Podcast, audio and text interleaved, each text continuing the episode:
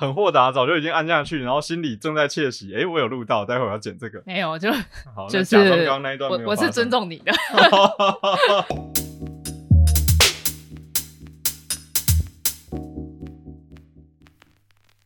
我觉得我们可以开始。可是刚刚那么重要的都没有录。你刚刚用，等一下，你是用 Audacity 的意思吗？这是 Audacity 还是？对对对。哦，天哪！很你买个 Reaper 吧。但总之，Audacity 的问题是它不能用 RCO，所以 PC 跟它不相容。这样就是。哦，可是我又是用 Mac 啊，所以没差吧？但是你知道 Reaper 你试用，我记得是你只要一直说你还在试用期，它就会永远给你用下去。这样，就 Reaper 以前是免费的。然后，所有做沉浸声的人很多都会选 Reaper，因为它的 routing 比较自由。现在最主流叫 Pro Tools，它有一个很 G Y 的设定，就是如果你这一个 input 的 channel 要送给另一个 output 的 channel，然后他们格式不一样，它就不给你送，你只能低阶送高阶。比如说 Mono 可以送七点一，好，但是做沉浸式会遇到一个很麻烦的问题是，Ambisonic 有 A 格式跟 B 格式，A 格式它叫做 Quad，就是四圈；B 格式它叫 Ambisonic 一阶，一样都是四圈的声音，对他来说不是同一个东西，不能互送。所以你一不小心 plugin 设定错误，或者是那个 plugin 有 bug，就是它输出没有改格式。它在 Pro Tools 上就没有办法好好运作，反正就问题很多。Audacity 的问题应该是说它的软体比较笨一点吧，就很多都要去手调确认之后才可以。所以 Reaper 只要什么三十九块之类。哎呀，我现在就只是做这种这么简单 easy 的东西，你叫我拿那个不是大菜刀来那边弄啊？重点是也有人在维护这收钱的东西，有一些帮你省时间的事情，就是你可能省下来的时间是划算的，就不一定是不划算。哎，那你这样子有说服我？哎，没错，所以就是不是不是只有就是专业的东西，通常是。有人在维护，所以它会一直变好。嗯，这样只要一直有人在付钱，它就一直会变好。好，大家好，欢迎来到 Uni Uni，我是 Yes。今天这一集 EP 九音响工程意十足，邀请到陈新奎 A.K.A 黑魔法防御术老师，耶、yeah，欢迎欢迎。为什么叫黑魔法防御术老师？对，这是小时候我们常讲的，就是台湾就是。哎，哈利波特是你小时候是吗？哎，对。哦、oh，Oh my god，你们不是吗？我是啊，是啊，是怎样？你小时候哈利波特已经出到七了，我不确定你的 level 是在哪里啊？对对，对，哈利波特跟我们一起长大，对，就我们就是那么小，就是反正台湾有很多太多 HiFi 音响仔，就是他们会觉得什么换一条电源线，嗯，声音就可以变好听，或者是什么把扩大机底下放两个垫子就可以变好听，嗯、或者是不是放喇叭底下哦，是放扩大机底下哦。对，那扩大机底下有什么？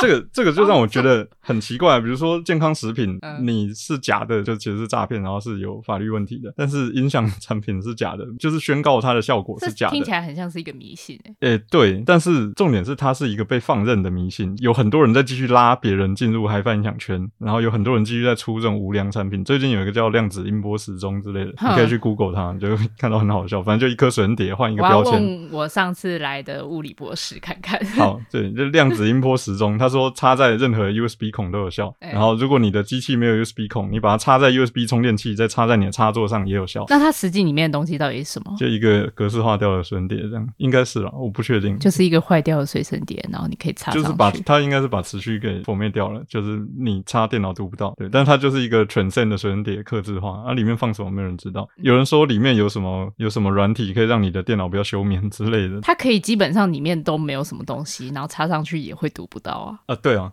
是啊，这是重点啊。没有没有，一般插上去就是如果你有建立磁区的话，应该是读得到的。对，它是连那个磁区都把它抹掉了，就是你拿到一个全新的硬碟的时候的那个状态，就是它连磁区都没有，还没建立磁区这样。然后就是这样一个产品，你猜卖多少钱？它就是一个创建的神碟，好一千五吧，哦，迷失价，嗯，没有特价七万七，哈，嗯，大家可以去 Google，有听到量子音波时钟，台湾不知道为什么把这样的诈骗当成好像是一种合理的事情，然后就会推说你听不出来是你的事，我听得出来，或者是每个人有自己主观的感受，我们不用追求客观，但是不是啊？那是没有差别，那个是诈骗啊，这听起来很像哦，你的信仰哦，你信哪一教？你信哪一教的？对，就是如果你是尊重你的感觉，你是南众与北众的战争，那就是就是有人喜欢南。南部中人喜欢北部中人就算了，但但是他是连差别都没有，然后跟你说有差这样，反正我们称那一类的就叫黑魔法。哦，所以你是黑魔法防御术的老师？嗯、对，是就是我们、哦。原来如此。对对对，是是这个梗这样。哎，还没请你介绍你自己。哦，嗨，大家好，我是新奎，我是应该算是音响工程师吧。嗯，我现在开怎么这么不确定？还是黑魔法防御术老师？没有，因为角色每次工作的角色会不太一样。有时候你是声学顾问，有时候你是音响工程师，有时候你是单纯的混音师。类似的工作有很多种，然后每天的角色不太一样。那或者是我开公司，所以我是老板，那也是角色之一。哦，你分好细哦。好，但总之我的公司叫铁锤制作，我们专门做表演艺术的音响。现场执行、跟后置、跟前期的设计都做，这样。表演艺术比较广啊，就是包含从演唱会，或是乐团，或是音乐剧、戏剧，或是到古典的音乐会，我们通常都有做。我从小在比较偏古典那一边的公司工作，叫长松音响。然后后来跑去 Legacy 台北，是一个 Live House 做流行乐跟乐团的。然后再后来就自己出来开了铁锤制作，所以我两边的客源都有这样。嗯，然后最近做蛮多沉浸式系统，因为我们跟因为 C Lab 赞助我去巴黎学了这个沉浸式系统，回来就开始接触类似的案子，然后越做越好。因为我跟新奎认识是因为 C Lab 台湾声响实验室跟庞毕度一起的合作做了一个这个交流计划，然后在这个征件计划中，我是一个艺术家的角色，用艺术家的角色去了解音响工程内容，然后思考未来怎么样应用在我的作品上面。那跟技术人员的沟通也会比较顺利一点啊。呃，新奎完完全全就是音响工程的，所以他在音响工程的研究其实是非常的深入的。然后也希望，就像刚刚说的，黑魔法防御术老师也能够带大家破解一些音响上面的误解，然后或者是音响工程上面的误解。好，今天就是一个免责声明嘛，就是这一切都是我自己在那边录音，然后自己弄的，所以不关铁锤制作，不关新奎的事情，就是呃后置出来的我。自己负责任哈。前面几集我都有听，还还蛮好听的。OK OK，还是有没有什么？我们等一下故意弄一些很吵的东西，然后你弄过之后就会变得很屌，很好听的。呃、为什么要故意做这种事？小时候要比较啊，有比较才有伤害啊。你这个跟过年回家的叔叔婶婶问你说：“哦，你是歌手，唱个歌来听听”是一样的道理。好。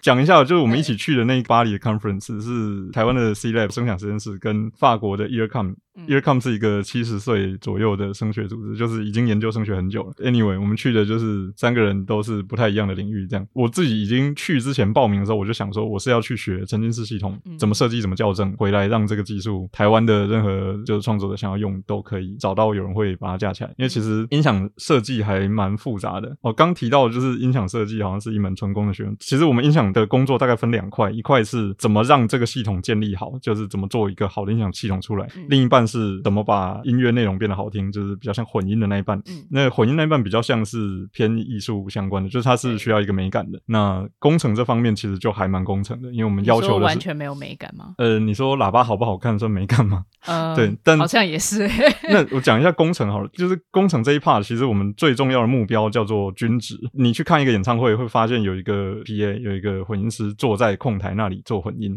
嗯，我们要怎么让一个人坐在一个点做混音，但是所有人听到的东西都是好听的？前提就是每一个点听起来要一样嘛，或者是尽量的接近嘛。这个东西叫均值。先不管你音响整体的频率响应长怎样，就是低频多、高频多，先不管，至少你只要整个观众席区域里面每一个点听起来一样的，然后我再把一个人放在里面，然后他会保证他坐着的那一个点会好听。嗯，那结论就是每一个点都会蛮好听的。对，这样当然就是它一定有某一种 compromise，那个误差不能在几 dB 之内，就是我们会想办法让整个区域里听起来尽量的像，整个工作的方式才会成立。不然，如果每个点听起来都不一样，然后混音的那个人会把他那个点变好，可是其他点听起来都不好听，那有什么用？嗯，建立音响系统的这一 part 是真的还蛮工程的，很多的模拟软体、校正软体等等去辅助你，在面对一个很大的系统或是一个很大的场地的时候，有各种像是你耳朵延伸的分析仪，可以就无线的分析仪可以撒出去，然后让你知道每一个点现在状态是不是跟你想要的那个参考点是一样的。嗯，那先建立了这件事情之后，才有艺术创作可以挥洒的空间，这样。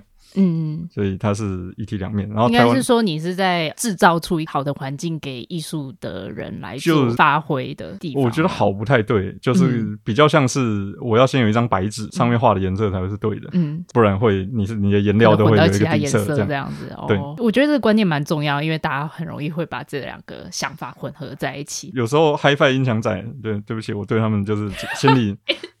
没有，因为我没有故意要去，我没有故意要去鄙视他们之类的，因为毕竟都是音响，然后就会有一些人接触了 HiFi 音响来，然后想用那个观念来做专业音响，就会出事。这样，就比如说他们会觉得，哦，这一个喇叭听这首歌比较好听，但这件事就是你用系统在调整你的混音内容，就其实就是不太对的。那这个系统可能放别首歌就不会好听了，那这样子是没有办法顺利的工作。我没有办法预测，比如说一个演唱会的三十首歌，每一首歌都要好听，那怎么办？嗯，所以其实应该是我的系统是平的。我系统是一张白纸，嗯，然后你画什么颜色就都会是对的，这样这个状态会是比较对的。嗯、所以 engineering 的那一 part 就是系统工程，建立一个系统，校正一个系统这一 part 其实就真的很工程，因为它追求的是均值跟传真，就这两件事而已。传真就是声音听起来该是什么样子，呈现出来就是什么样子。音响系统是一个把电讯号转换成声音讯号的系统，所以你在电讯号状态下，每一个不同频率的比例是怎么样，就是你这首歌，比如说是低频多，然后中频呃少，然后高频又多之类的。那这个比例会被完美的 copy 到变成声音的能量的状态，嗯，也就是这一首歌在电子记录上听起来它的频响该是什么样子，然后那现场就听起来就是一模一样的状态，嗯，或者是简单一点讲，就是你的混音师在录音室，因为录音室通常都校正过系统，那你混音师如果在录音室听起来是这个状态，拿到现场这个 PA 系统播，听起来会非常接近，这个就叫传真。其实我们应该要拉回来到介绍你的部分啊，哦，就是比较好奇，就是你之前哦不会啊，完全没有 介绍很多很棒，哎。等一下，再慢慢细聊。就是比较好奇，说你之前是什么样的因缘际会，什么样的关键的决定，然后让你进入到音响工程的？因为其实毕竟是哎，念台大电机的嘛。我其实台大电机没有念完，我念到大四上。嗯，当时有一次期中考。就觉得我到底在干嘛，然后就没有去考试，这样，然后后来就就不念了。大四上哎，我到底在干嘛？不能再撑个半年吗？啊，no，就是半年还是就不完。哦，我所有主修都当掉，然后说我不是主修都九十几分这样。嗯。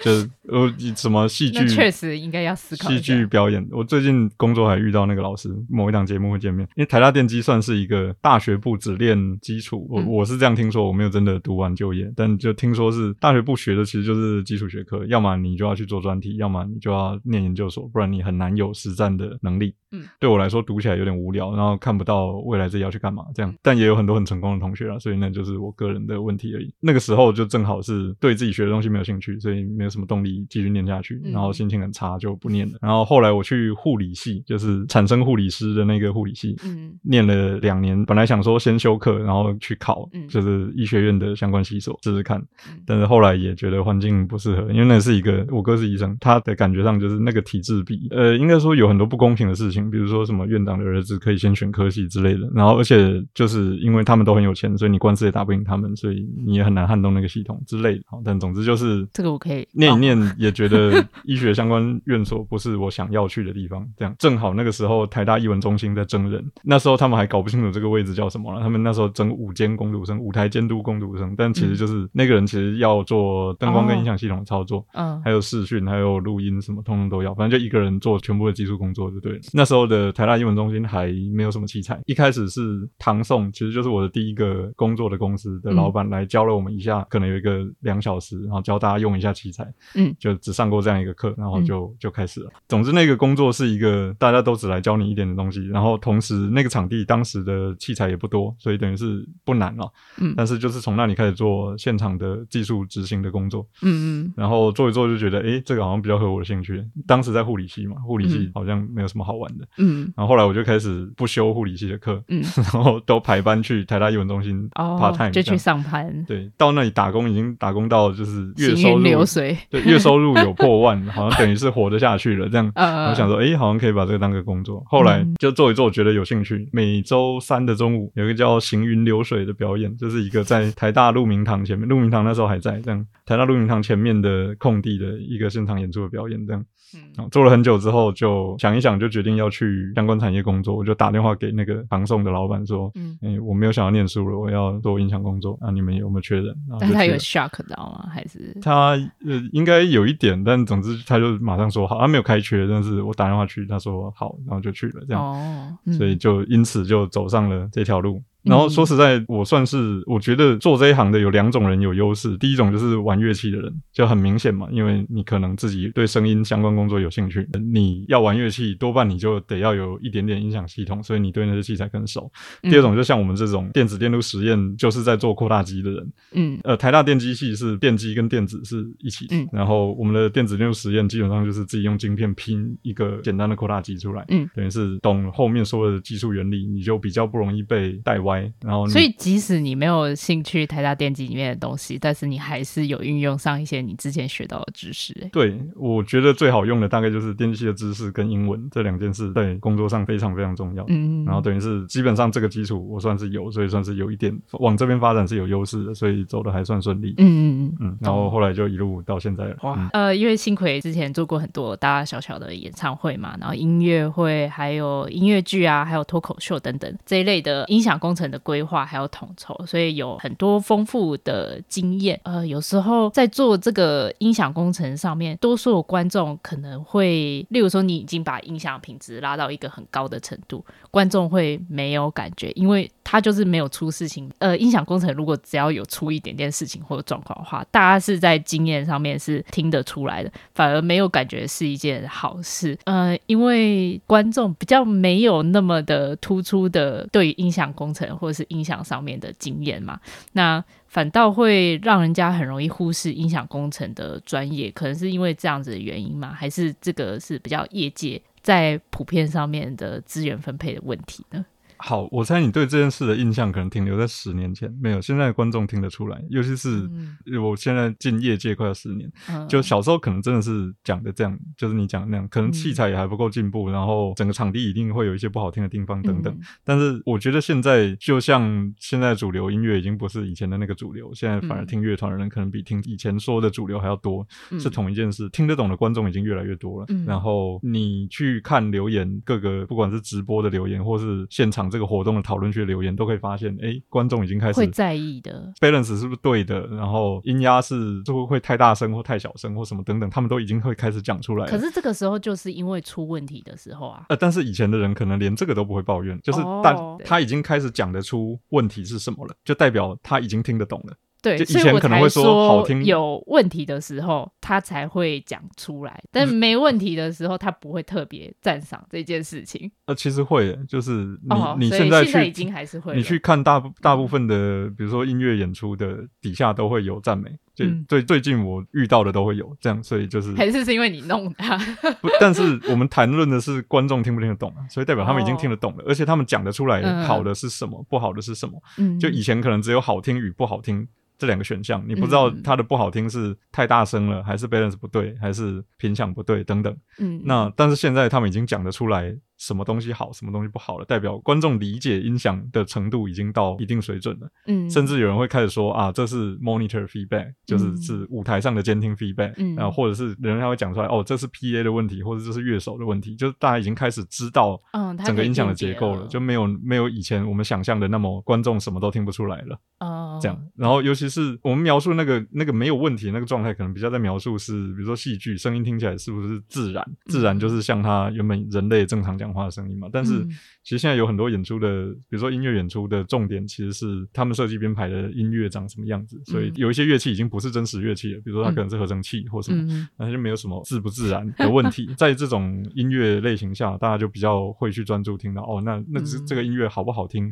是因为什么事情？可能是某一个声音太大，某一个声音太小等等，就大家已经开始听得见细节了。没，我没有悲观的觉得大家听不出来。像新奎遇到的状况的话，应该是其实现在已经进步了很多了。嗯嗯嗯，至少我我做到的节目底下都会有人评论影响，不管是好还是不好，这样。嗯，还是是你的 TA 都是会在意影响，也有可能，就是我们是专做表演艺术的，所以就好，我们再观察一下。嗯，我我就要问下一题哦。好，想想看这个要怎么问比较自然。哦，这个超级难自然的，你要怎么接过来？我完全看不懂。那就直接问啊，就是说，就是早期的人，他真的是用经验累积知识，他没有什么科学化的系统。呃，我小时候其实我也用过麦克风来调系统。小时候我们就是拿着一支麦克风，然后就会嘿嘿哈哈哈一二三四，然后去听那个声音。但其实那个参考点只有一个点了。但 anyway，我小时候第一次做交响乐的户外扩音，就是那个交响乐团可能是六十到七十人，然后麦克风有九十。那你要嘿多少次啊？哦，不是去每一支麦克风，哦、是你在 你在观众席拿着一支麦，然后听那个系统出来的声音自不自然。嗯，我们说要做到传真这件事，就是你的声音要像你的声音嘛。嗯，对。所以你拿一支麦克风，你如果拿一支够平的麦克风，然后你对他讲话，那听起来声音应该要像你自己的话，嗯、那就代表系统是传真的，至少在你所在的那个点是。如果你在一个点把声音调好，其实不知道你不在的那些点听起来是不是也是好的？那是以前传统校正法的问题。嗯嗯。那所以现在我们有软体来辅助，就是进场之前可以先建模，然后先把每一颗喇叭，其实就是在模拟软体里面都有它自己的资料档案，我们叫 Polar Data，嗯，就是它会模拟它这一颗喇叭的每一个频率的扩散角度是怎么做的，嗯、然后基基本上就直接用物理引擎来算每一个，其实这不应该叫物理引擎，直接当它是声源扩散，然后每个角度。有不同的量嘛，然后去把每一颗喇叭造成的贡献给叠起来，然后按照它们相位去做加减，嗯，然后最后得到这个虚拟的场地里的每一个点听起来的频响音量会长什么样子，嗯嗯，等于是我们可以事先去预测我的喇叭吊起来之后。就可能比如说小巨蛋好了，它很大，嗯、那你可能要吊很多串喇叭，它每一串最后吊起来，然后经过互相干涉之后的结果，会不会是你想要的好的样子？会不会达到我们所谓的均值跟传真？嗯、所以事前是有模拟软体可以用的。那到了现场，我们有校正软体，呃，我们用的是双回路傅立叶转换分析仪，简称就是音响分析仪。那它基本上可 以，我以为叫什么双副之类的。哦、呃，没有，你说台北车站简称北车吗？没有。我们用的是做 FFT Analyzer，这样，总之它是一次可以分析一个很多个点，你只要把你的麦克风摆到不同的位置，它其实一次可以对多点做声学上的分析，这样，嗯，那等于是你建的模型觉得应该看起来要长这样，那实际上现场你可以去验证是不是你盖完的系统真的长这样，因为有时候可能会接错线啊，有可能喇叭有受伤过，然后所以它表现不如预期啊，或者是软体建模的时候有作假啊，这样有 有些人为了让自己的喇叭卖比较好，可能会发生这件事，或者他的资料点很少。或是它，因为它一个方的里面是空的吗？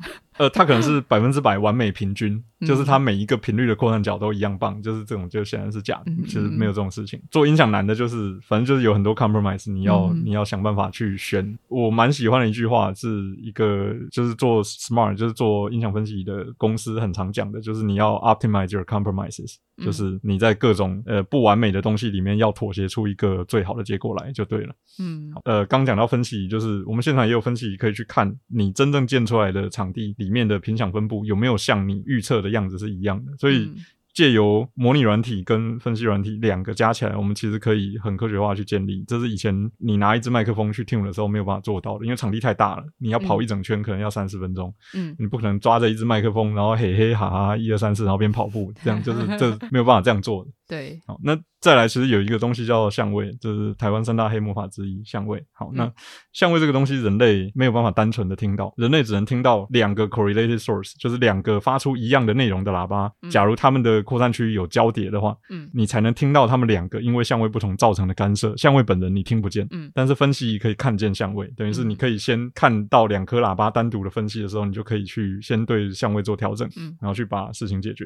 嗯，没有这个工具你根本看不见，嗯，那就就只能 try and error。以前的音响调整法，就拿一支麦克风做嘿嘿嘿一二三四的这个做法，其实就是诶，比较适合在小一点的场地啦。其实我觉得跟大小没有关系，就是我本来想说放一个台阶，就如果没有要放，你要踢走的话，我就对不起，就是二零二二了，可以 先进一点，可以把科学化一点，可以科学化一点。这样，嗯，那你呃要去一个表演的现场，然后去做音响的规划跟设计的时候，你是要提前做什么样的准备吗？例如说工具啊，分析有没有具体一点的案例？基本上我们初始要拿到的资料，第一个就是场地的资料，比如说它的 CAD，那三 D 的 CAD，最重要大概就是。就是哪里可以调喇叭，以及观众坐在哪里。嗯，那其次还有一个重要的是，其实有一个叫 Sound Image Control 的事情，就是音像定位控制，就是你要知道你的节目内容是在不在乎声音听起来的方向感，要是比如说要从舞台来，或是他不 care。举个例哈，戏剧大家会想要东西听起来自然，戏剧戏剧或古典演出通常会要求你声音听起来要从舞台上来，但是其实声音从喇叭来，我们都知道，所以我们就要做一些骗术，想办法让大家感觉声音是从舞台方向来的。嗯，那个会用到一点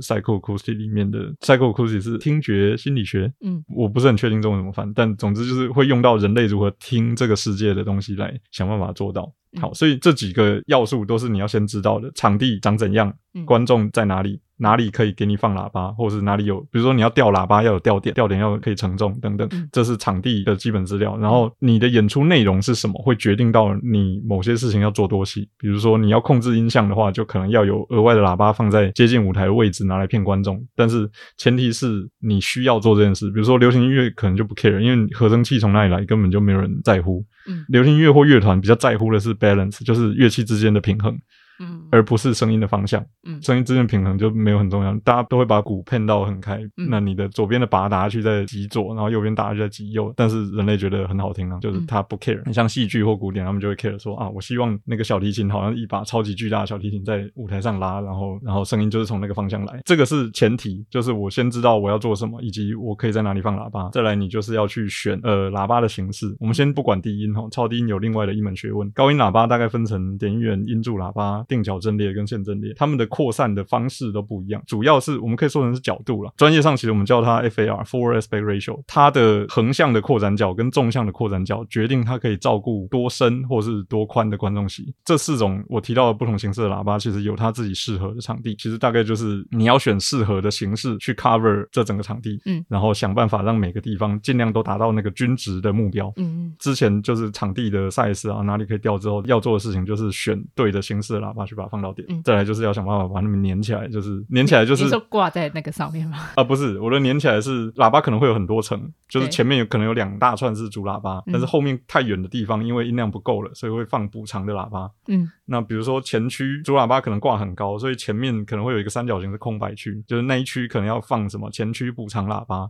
嗯，或者是后面可能会观众席可能有两层，比如说戏剧场地观众席有两层，观众席下有一些会遮住主喇叭的部分，要放我们叫八公里以下的补偿喇叭等等，就是我们会有各种延伸或是补偿的系统，然后你要把每一个系统交叠的地方的时间差跟相位都对起来，然后让整个系统里是没有凹洞，就不会有哪一排的观众没有被照顾到。所以这个凹洞就是他没有办法听到完美的声音的地方嘛。其实我们有一个标杆，就是比如说频响差正负三 dB 之内，音量差然后不超过六 dB。等等，就是我们会有一些目标要达成。嗯、那如果有地方太小声，它的体验就会跟别人不一样。嗯、那我们就得想办法加喇叭去照顾它，或者是改变阵列的角度等等去照顾它。简而言之，选好喇叭之后，大概就是要把它放到你确定场内的每一个人都可以听到均值的声音，嗯，这样你的混音才是有效果的嘛。所以这是第二栋。再来就是现场去把它盖起来，但是那个就是变成进场之后施工的事情。施工之后要交，施工也会是你这边的工作吗？音响系统工程师的工作之一，呃，对，包含施工，就是你至少要。带施工嘛，你要让大家把你的喇叭，你想要的东西摆到对的地方去，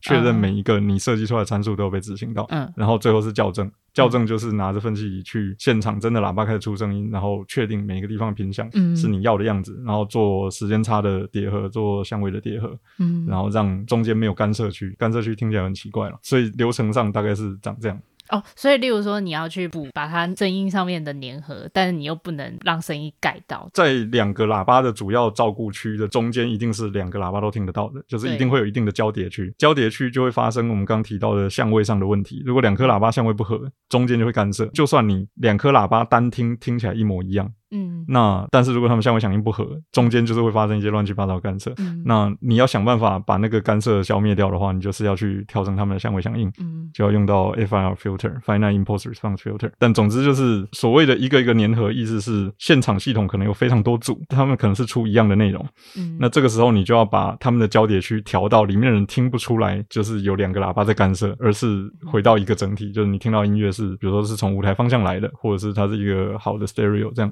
刚刚有提到，例如说可能像流行音乐的人的需求跟古典音乐需求，它可能会不一样。古典音乐人可能会在意方向，然后流行音乐人可能会比较在意 balance 的问题。嗯、只有这样的差异吗？还是其实他们会非常的不一样？还是 case by case？呃，先回答问题，就是其实大概还有一个蛮重要的是，大家的音量需求会完全不一样。如果有去过 live house 的话，live house 的演出通常是就震耳欲聋啊。哦，震耳欲聋吗？嗯，好，但但我可以接受了，就是因为 反正我两边都听，所以我两边我都有习惯。然后你会发现他们音量差距非常大。嗯，我们通常会定一个东西叫基准音压，基准音压就是你控台上面有一个 meter，有一个表头，嗯，它跳到黄灯的那一格的时候是多大声。嗯，那我可以举例给各位听，电影院其实这个音压是八十五，但是电影院有点算例外了，就是他们的他们是几乎用到表头满的。好，那现场 live house 听起来可能是在你演出当下，你的音乐可能是九十五分贝到一百一十分贝之间，看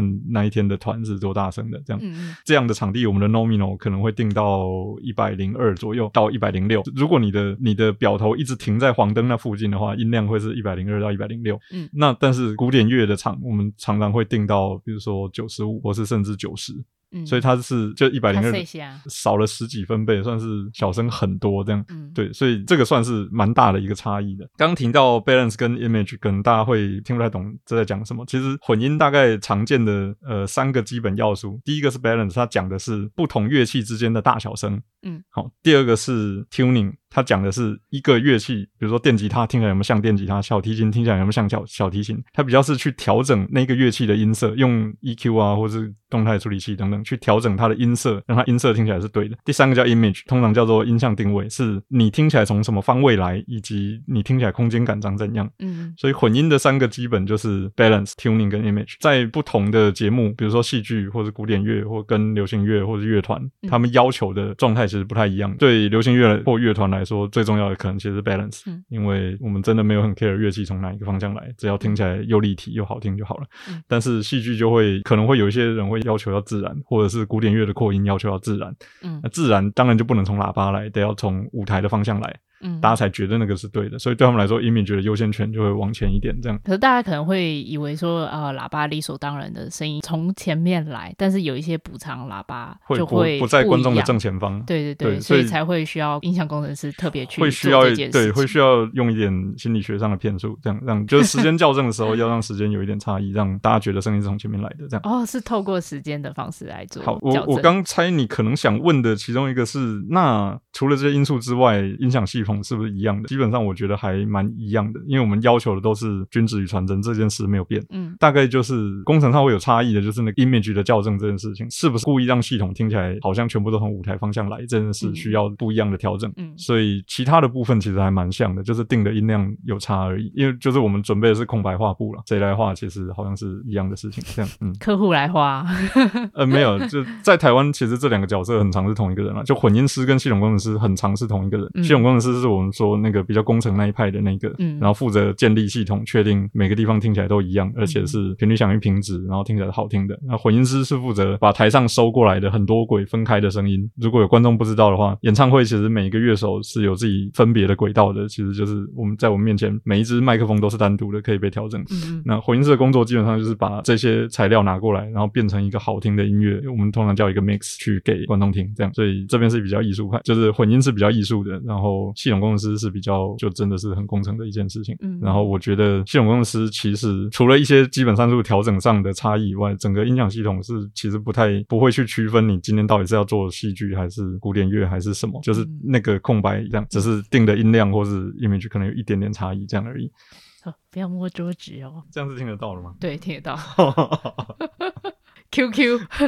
我们去那个巴黎的那个 Earcom 的 Forum 里面，其实有一个摊位，就是 iZotope 这间公司在做的。嗯嗯，然后那时候真的是惊呆我，超喜欢他的演讲。iZotope 基本上它是做一些语音处理用的软体，就是有一套叫 RX，就是整个电影产业都很爱用。它基本上会做一件很神奇的事，就比如说你给它一个音档，然后是一个人在一个残响很大的空间里面要录，然后你就可以请他说帮我把那个残响给去掉。通常这件事非常难，就是用传统工具是做不到的。iZotope 这家公司是真的卖纯 AI base 的，就是算好的那个演算法给你，这样、嗯、当场就有一个人就问说：“哎，这个 de-reverb 这个功能，就是去掉残响这个功能，它里面是怎么算的？”嗯，工程师就回答他说：“我不知道，我给他一百万个题目跟一百万个答案，他自己把它拼起来。真类神经网络就长这样，就是 机器自己做好的。没错，就是现在已经工程师也不知道。以前我都以为，身为一个工程师，应该要知道系统里面的每一件事情怎么发生的。嗯，但是现在我们要再往上跳一个 level 了，你就要知道哦，AI 是这样运作的，所以你没有办法真的知道 AI 是怎么算出来的，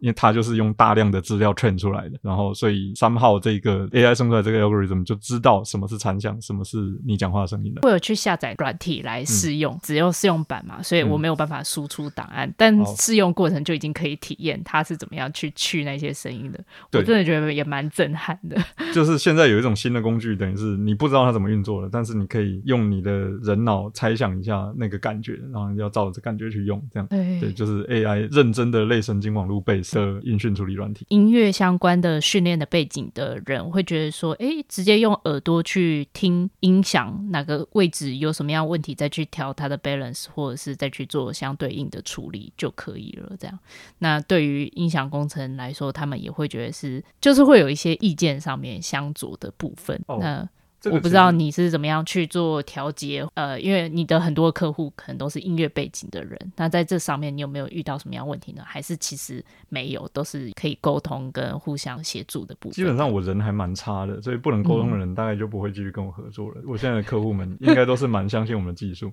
先不管那个做人的问题，就是 这一件事其实是观点不同的问题。因为身为系统工程师那一半的我们，其实要想说，现在这个调整是只对这个点有效呢，还是对整整个区域都有效。嗯，呃，我们刚刚说你要 optimize your compromises，其实现场系统会有一些问题，比如说靠前面的地方低频一定稍微多，所以如果今天那个音乐家站在前面，比如说很靠近舞台，甚至站在超低音面前，在调这个音的时候，对后面的观众来说就完全另一回事嘛。因为这个地方偏多，然后你把它这里调成不会偏多的状态，那就是后面都没有低音可以听了嘛。嗯，这个时候我们就会直接劝艺术家说，哎，全场平均的点大概在这里，那你要不要来中后段这里来做调整？嗯，好，那差异就是我们身为系统工程师要看见你现在做的。这个调整对整个区域是不是都有效？然后如果不是的时候，要去劝。我们是一个合作的 team 嘛，就是我懂音响系统，然后他最知道他的音乐听起来要是什么样子，然后我会一些混音的技术，那我们两个一起合作把这个东西给做好。嗯，这样就所以他是可以提出说，哎，我觉得低频有一点不够多，可不可以再帮我加一点？这样可能不用那么礼貌，就是其实没有必要。哦、就是、哦、我太礼貌了。呃，对，就是通常会出现那么礼貌，就代表这两个人没有那么熟。通常好的合作状态就是我们跟音乐家，哎，你在嘎姐啊，这样子吗？呃，对对。可不一定不能不一定要讲台语，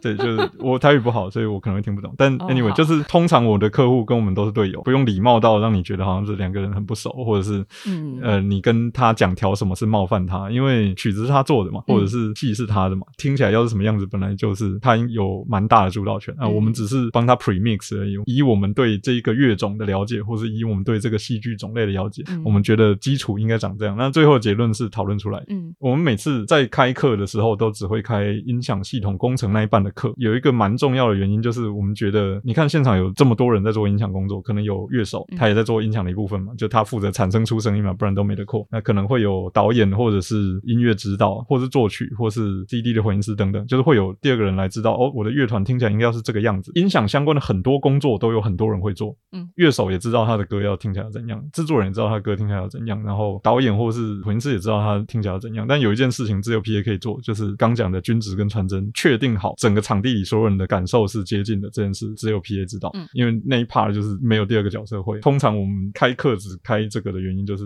因为这是只有 PA 可以做的事情。嗯，整个团队分工里面，你一定要先把这一块做好，不然没有人可以救你。绝对不会有导演走过来跟你说：“哦，我觉得二楼的后半区的频响怎么高频少了三 dB 之类的。”所以你先把这个顾好，剩下部分是大家可以一起协作把它完成的。嗯，所以通常我跟不管是演出者还是音乐的指导者，通常是队友身份。通常合作久了，他都会知道。我们讲的是对的，嗯、因为真的走到那个地方去听，就会听出来问题在哪里。嗯嗯，所以不需要过度礼貌，我们就是正常合作伙伴关系这样，正常就好了。对对对，嗯嗯，可能观众还不太知道说，例如说不同的演唱会场地用什么样的音响或是什么样的系统会比较好。有没有大概你可以做一个类别上面的区分呢？那你做过最高级的音响系统设备是什么样子的？这个分两方面讲，一方面是系统的类型，另一方面是喇叭的品质。我们先讲系统类型好了。呃，我们常听的，比如说演唱会，通常是 stereo，我不知道有没有人听 mono，但应该很少，就通常是 stereo，mono 真真听起来很无聊。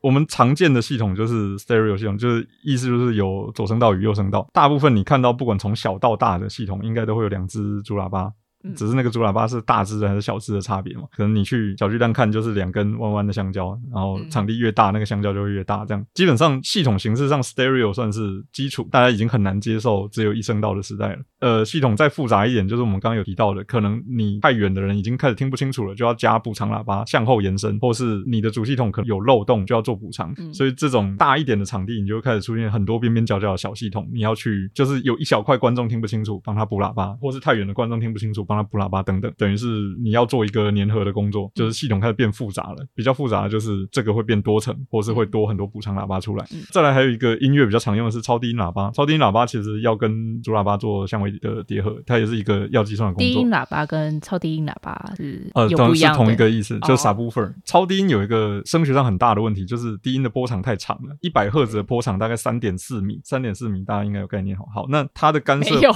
啊，没有 三点四米，我想一下，就是。你你的人的身高的两倍多一点点这样，哦、对好，这个波长长会有什么问题？就是它干涉区域会比较大，最大的问题就是它干涉出来的凹洞会比较大个，就是会有比较大块区域都是凸的，或者比较大块区域都是凹的，所以人可能会正好站在某一个凹点里面或者凸点里面，然后听起来就、嗯、那一个频率就会特别多或特别少。嗯，好，所以超低音等于是一个要额外设计的系统。嗯，再来是因为它很重，所以它有点难跟主喇叭放在一起等等。嗯、好，那这一块我们叫 low frequency control，呃，低频控制。等等，它是一个跟高音的系统设计独立出来的额外的事情，所以它也会增加这个系统的复杂度。就是你如果做的是低频很重要的，通常音乐演出都需要。嗯，那你除了架我们刚刚讲的主系统、延伸系统、补偿系统以外，你还需要独立的超低音系统，然后你要想办法把超低音跟主喇叭再粘合起来，复杂度就会又再上一层。嗯，这个是形式上的，就是从简单到复杂。所以你可以想象，比如说你要去北流或去小巨蛋，就会遇到最后那一种，就是又要延伸又要补偿。像北流有三层楼嘛。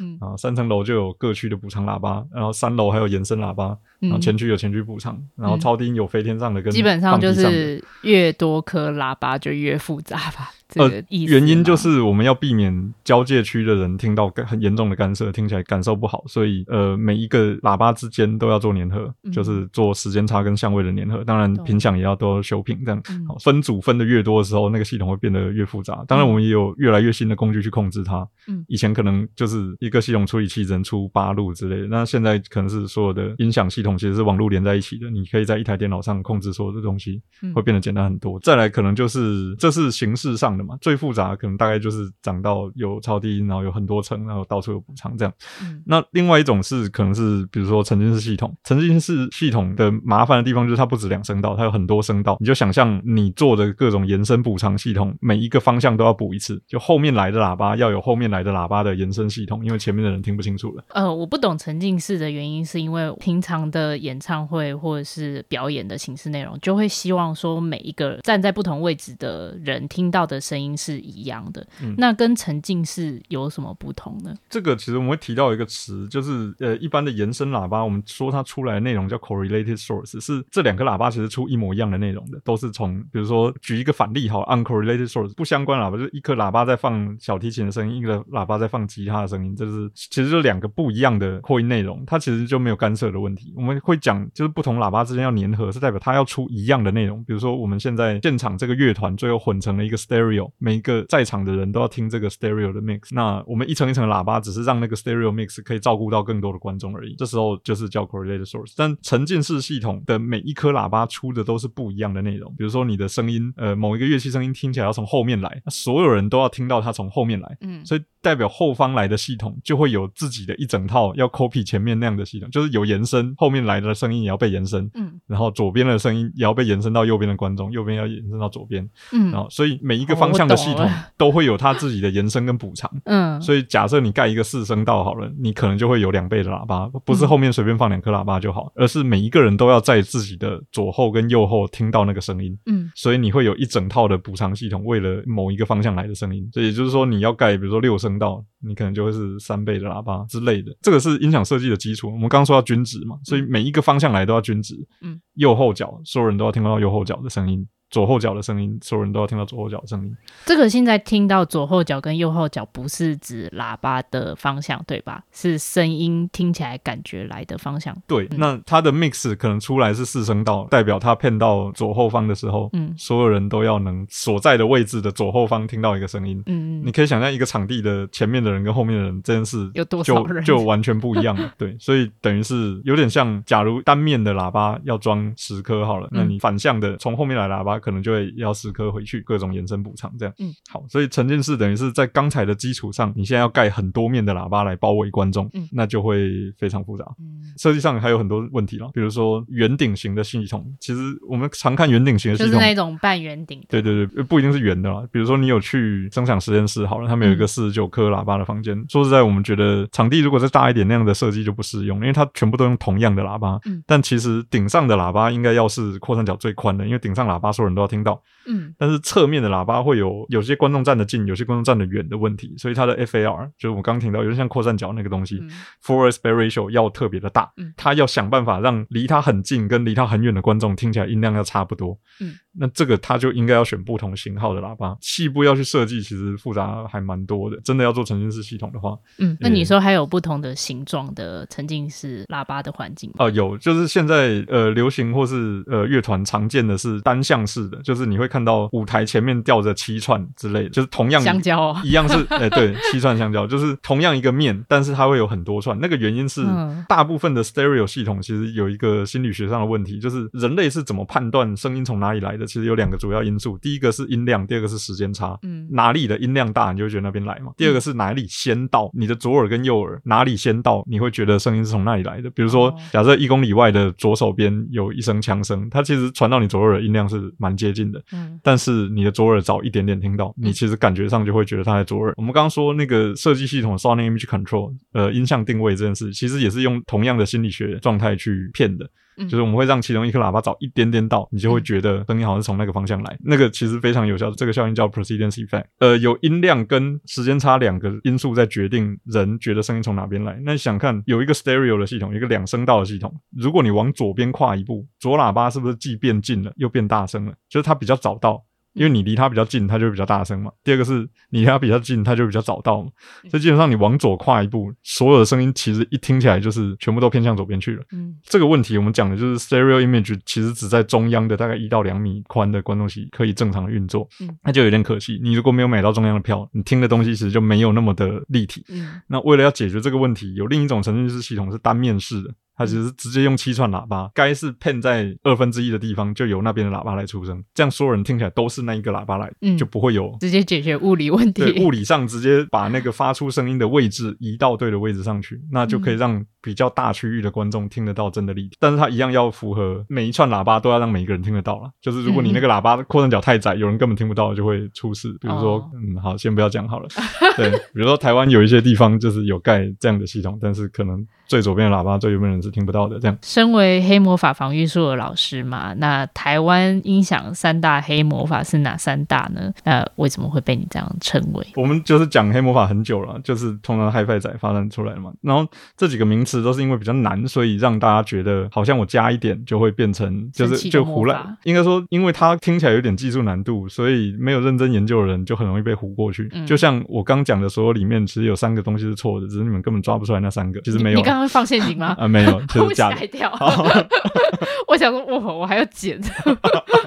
没有，但但其实是接地相位阻抗这三件事情。就是因为它的技术难度比较高，所以你把它随意的像撒香料一样加在你讲话的东西里面，然后就是是对的，是错的，人家没有学过人很难听出来。嗯，但其实我们刚讲的都是对的，刚刚那是开玩笑的。好，你刚刚有举了一个 USB 的案例嘛？哦，那你刚刚说接地相位阻抗，那有没有人是运用这样子，或者是运用其中一种？哦，好，我举个例好了，大家就会说什么？哦，你的扩大机跟你的喇叭要做阻抗匹配，没有听过？太高级了，或扩大机要，或者是你的耳廓跟你的耳机要做阻抗匹配。哦，我真的听不懂。啊，没有，那就是你如果是个 HiFi 音响仔，你就可能会听过这个。哦、但是就是阻抗匹配的年代已经过去了，我们现在用的是阻抗桥接 （impedance bridging）。嗯、呃，会用到阻抗匹配，可能耳机还有一点点，但总之就是那个词已经早就就是技术已经改朝换代了，但是他们在用旧的词。那原因就是其实他们根本就没有认真在用。所以也就是说，它还是有一定的效力，只是它没有更新它的技术吗？呃，没有，那些用的人是根本不知道那是什么，他只是觉得帅就拿来讲这样。我刚讲的阻抗匹配是早期的电报时代，我们会说哦，输出阻抗，输出阻抗都要六百欧 姆之类的。好、哦，但是就是那个已经，我们现在已经不是那个年代了。我们现在用的是阻抗桥接，是输出阻抗要极低，输入阻抗要极高，这样才能把电压有效的分在你要用的那个机器上。比如说你什么接木吉他要插 DI，就是为了要做阻抗转换等等。像这些事情，就是因为太容易唬人了，真的懂它的原理的人没有很多。真的是比较专业一点。然后那个词听起来很帅。然后他就会把它拿出来讲，就像相位这个词，其实我们讲的是英文的 face，它讲的是比如说正弦波什么有呃一个赛波有从正到负，这样我们算三百六十度，等等啊。如果你正好在不同的相位上，两个东西有相位差，它就会发生干涉，这样。好，那我们讲的是这个相位这个 face，但是很多人会把相位拿去讲 panning，嗯嗯，这样我就觉得呃，what the fuck，就是他只是想要找一个比较帅的词来讲 panning 而已。嗯，他还用一些专业词去取代，对，但就是完全不是对的词，这样。嗯，然后尤其是非专业领域的人比较常会这样用，因为听起来很帅，这样。嗯，那久而久之就会变成黑魔法，大家就会胡乱说啊，就进入到黑魔法的领域。嘿，没错。嗯、哦，那身为黑魔法防御术老师，就是要帮大家把这些事挡下来，这样。哎、欸，那因为你之前的案子就是比较多嘛，所以就有开始应征人啦。那现在呃，虽然应征到，但是以防万一，你之后要应征更多的人，或者是有观众有兴趣投入这个音响工程产业，请问这些音响工程人员应该具备什么样的条件呢？首先，他不能讲黑魔法的事情吧，对吧？他可以，只要他听到对的，愿意改就好，这才是比较大的问题了。哦、就是每个人刚开始一定。都会被一些东西骗，这个就是无可厚非。但是其实我自己是个网络自学仔，这样就是我也是网络越看越，后来就跌跌撞撞来的，对，就是越挖越多，然后才知道哦什么是对的，然后交叉比对。然后其实像、嗯、呃网络上其实有一个音响学术组织叫 AES（Audio Engineering Society），就是你可以去上面找到各种音响相关的论文，你就可以去验证事情是真的还是假的，或者你认真的想要看事情的原理是什么时候，可以去那边找找看等等。呃，一开始知道错的，我觉得都还好。重点是要学习能力好，英文可能蛮重要的，因为所有的器材都是英文的，嗯、然后包括所有的好的资源都是英文的。好，那然后我们自己其实不太喜欢放新人上场，因为对你来说这可能只是今天的节目，但是人家可能准备了半年，所以我们不太鼓励放人上场去实习这件事情。呃，你可能要具备一些能力，是你可以自己在家里先把技术练好，等等再来，我们会比较愿意雇佣像这样的人。呃，应该说我们不会雇完全的菜鸟了，我们会比较希望你是有基本知道，比如说混音怎么做，或者是知道音响系统怎么接。你不用直接到现场就可以练的东西，而是你在家里可以你其实。像我们的网站其实有放一些基础教材，也欢迎各位直接去拿来看。这样，希望你来不是一张白纸啊，不然没有办法派你上场，因为那对别人来说，那个演出可能他练很久了。这样，然后我知道现在比较大的困境是，高等教育其实没有支持我们这一块，就是大部分艺术大学就有什么四个学期的灯光课，然后加三个选修，然后音响就是要不就是没有老师，要么就是老师是外聘的，然后只有半个学期。这样，因为我有时候会去别的学校兼课，好像是一件蛮困扰的事情，但就是就是好像没有一个音响系，还是音响。系统工程的这种，呃，可能有混音的，南印大好像有混音的相关的系统，就录音混音的，但是没有做音响工程的。但是我自己也是网络自学者，所以我没有觉得这一块是非常困难。嗯嗯，就是你得去网络上找对的资料，或者是找愿意带你的前辈，嗯，然后要记得一切要回归，这个回归科学。对，已经 二零二二年了，就是不科学的事情，可能自己要去脑袋要把它滤掉，这样。所以欢迎有兴趣的人也可以投履历到新奎的公司看看。对啊，反正我一开始投履历也没有先，就老板也没开圈。对啊，搞不好你是一个练武奇才，也可以来试试看这样子。呃，谢谢今天新奎来到我们这边分享这么多啊，谢谢大家的收听，大家拜拜，拜拜。嗯，破音，